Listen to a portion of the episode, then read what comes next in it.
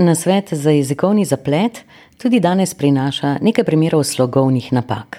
Kot smo se naučili v zadnjih dveh oddajah, se slog oziroma stil pisanja nanaša na način, kako avtor uporablja jezik in izraža svoje misli v besedilu.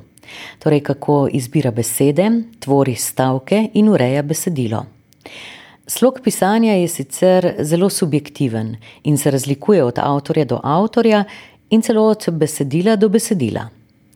Slog pisanja vključuje različne elemente, kot so tudi, kako bogat in raznolik je besednjak avtorja, kako so sestavljeni stavki, ali avtor uporablja prispodobe, metafore in simbole za bogatenje besedila, ali je besedilo formalno, neutralno ali bolj osebno in čustveno, in kakšna je struktura besedila. Slog pisanja je pomemben, saj lahko močno vpliva na to, kako bralec dojema in doživlja besedilo in avtorjevo sporočilo.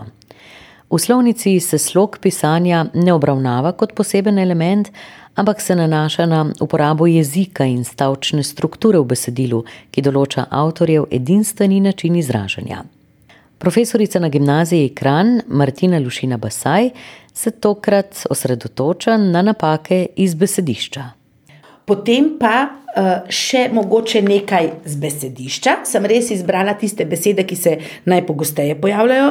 Zdaj spet tako bom rekla, da slišiš vsak dan, ali pa tudi recimo v šoli, kar dijaki pogosto rečejo.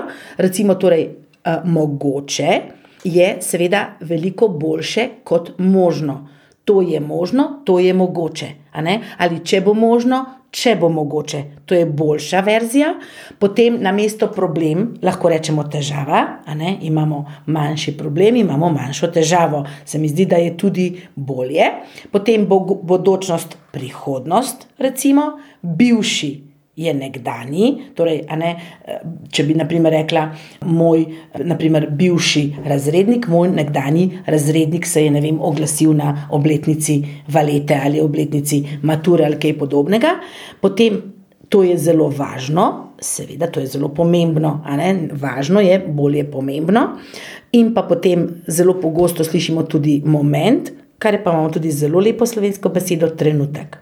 Tako. To so bile pa zdaj še te najpogostejše besede, um, ki sem jih, bom rekla, zbrala, ker se mi je zdelo, da so te tiste, ki jih najpogosteje slišim, uh, pa da bi se slogovno dalo izboljšati. Izberimo torej iz besedišča še enkrat nekaj boljših verzij besed. Na mesto možno je bolje uporabiti mogoče. Na mesto problem se lepše sliši težava bodočnost, prihodnost. Namesto bivši uporabimo raje nekdanji. Moment, trenutek. In namesto to je zelo važno, uporabimo to je zelo pomembno. Še nekaj misli oziroma nasvetov ob zaključku. Še enkrat, če samo povzamemo, torej, če smo zadnjič reševali slovnične napake, torej zapise zapis, kako se zapiše pravilno, ali glasovi ali začetnice, smo zdaj naredili en korak naprej in smo zakorakali v slog. Torej, to pa pomeni, da seveda govorimo lahko o slogovnih napakah. Bolj kot pa o slogovnih napakah, pa o slogovnih izboljšavah. Torej, kaj se v nekem besedilu da povedati bolje, zdaj lepše dam tako v narekovaje, ne, ker to zdaj mogoče ni čisto ustrezen, ampak ko se pa pogovarjam s slogo, pa razumemo. Ne? Ker recimo, ne vem, nekdo reče, Slavko Grum je zelo dober slogovno, ali pa ne vem, mogoče Jančar je slogovno zelo pester, pa ne vem, mogoče Lipuš, a ne Florian Lipuš je slogovno zelo bogat, naprimer, ne tako da um, v bistvu, uh, da potem povemo, da je jezik bogat, no in to je tisto, kar pa zdajšnji mladini zelo manjka, ker premalo berajo in potem seveda je vse zelo, eh, kako bi rekla, monotono in zelo um, slogovno ne bogato, torej revno. Zato, ker pač premalo berejo. In to je to.